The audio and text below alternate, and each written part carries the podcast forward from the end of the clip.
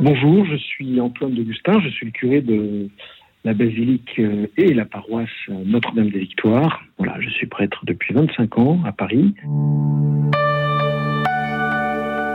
Le but du carême, c'est de recevoir une grâce qui est donnée par Dieu pendant 40 jours afin que l'homme se convertisse.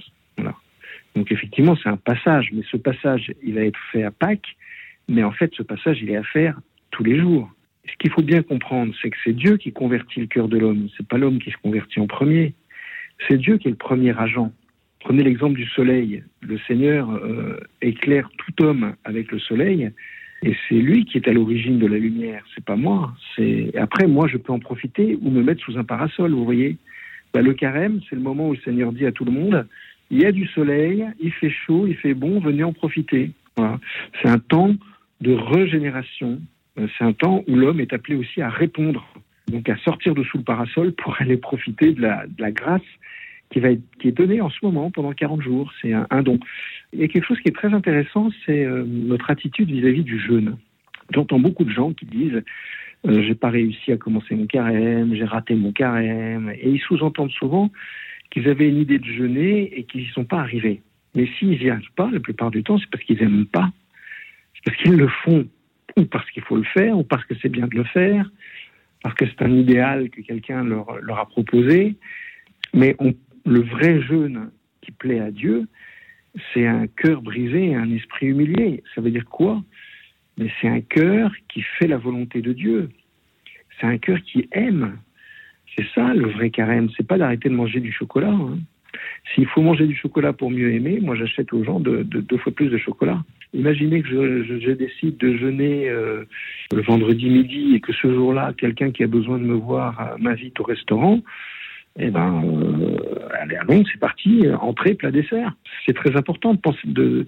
Maintenant, il ne faut pas choquer la personne. Il va falloir déjeuner de façon modeste, de façon humble, en lui faisant comprendre que c'est peut-être pas non plus la meilleure date. Mais, mais, mais la priorité, c'est la charité. Il y a des tas de gens qui ne jeûnent pas, tous les malades, tous les vieux, tous les trop jeunes. Il, y a un enfant, interdiction de jeûner aux enfants. En revanche, ils peuvent jeûner au niveau du goût. Ils peuvent, euh, je sais pas moi, prendre un bonbon, mais au lieu d'en prendre un, euh, offrir le deuxième. Euh, Mais vous voyez, tout ça, ce sont des choses qui naissent dans le cœur de la personne humaine, dans le cœur de l'enfant, dans le cœur du malade, dans le cœur du vieux. C'est un mouvement d'amour, c'est une grâce qui est donnée par Dieu, le carême. Il faut bien comprendre ça en premier. C'est pas un moment où on se dit je vais à la salle de sport et je vais me muscler pour pouvoir être capable de faire ceci ou de faire cela. Parce que alors là, on ne fait que nourrir l'orgueil pendant un mois et la meilleure chose qui peut nous arriver, c'est surtout d'échouer. Et à mon avis, c'est pour ça que beaucoup de gens échouent. Parce qu'en fait, le Seigneur veut pas qu'ils deviennent orgueilleux, donc qu'ils échouent, qu'ils n'arrivent pas à, faire exactement ce qu'ils veulent. Il me semble que pour moi, le plus grand de tous les sacrifices, hein, c'est de ne pas faire sa volonté propre. C'est de faire la volonté du bon Dieu. C'est ça un carême réussi. Donc c'est forcément un carême qui est déstabilisant. Un bon carême, c'est un carême à la fois que j'ai décidé pour montrer ma bonne volonté, mais c'est surtout un carême que je fais dans la providence, en acceptant ce que le Seigneur me propose au jour le jour, à l'heure, par, par heure. Voilà, c'est lui qui est le maître de mon âme. Et justement, j'annonce le royaume de Dieu, et la première chose que j'annonce, c'est qu'il est maître de mon âme, qu'il est maître de ma vie. Je peux, j'ai l'intelligence, j'ai un sens du discernement, donc je peux, je peux décider de certaines choses, mais pas sans lui, avec lui. Beaucoup de gens vivent, sont chrétiens, mais vivent comme si Jésus n'était pas ressuscité. Donc, c'est un petit peu un problème. Hein. Il y a beaucoup de gens qui disent qu'ils croient en Dieu, mais qui n'ont pas vraiment rencontré Jésus. Un bon carême, c'est de s'arrêter, de faire silence. Par exemple, à un moment tout particulier, je trouve, juste après la messe, euh, quand on vient de recevoir le Seigneur Jésus, dix minutes après, on est dehors, on papote, et on perd quelque chose, vous voyez. Si pendant ce moment-là, on restait dans le silence un petit peu, eh bien, ça permettra au Seigneur, je suis convaincu, de nous donner des grandes, grandes grâces. Mais là encore, c'est l'Esprit Saint qui le donne à certaines personnes et moins à d'autres, peut-être. C'est personnel, mais en même temps, c'est quelque chose qu'on vit en communauté. J'impose rien à personne, mais j'invite tout le monde à aimer plus et vraiment à être attentif de la grâce qui est donnée, particulièrement pendant ce temps-là. Mais, c'est vrai, c'est chaque personne qui est avec son Seigneur, mais, mais en communauté. C'est-à-dire que ce qui va primer, c'est la charité. Toujours, toujours, toujours, toujours. C'est pas de ne pas manger, c'est pas de ne, de ne pas faire ceci ou de ne pas faire cela.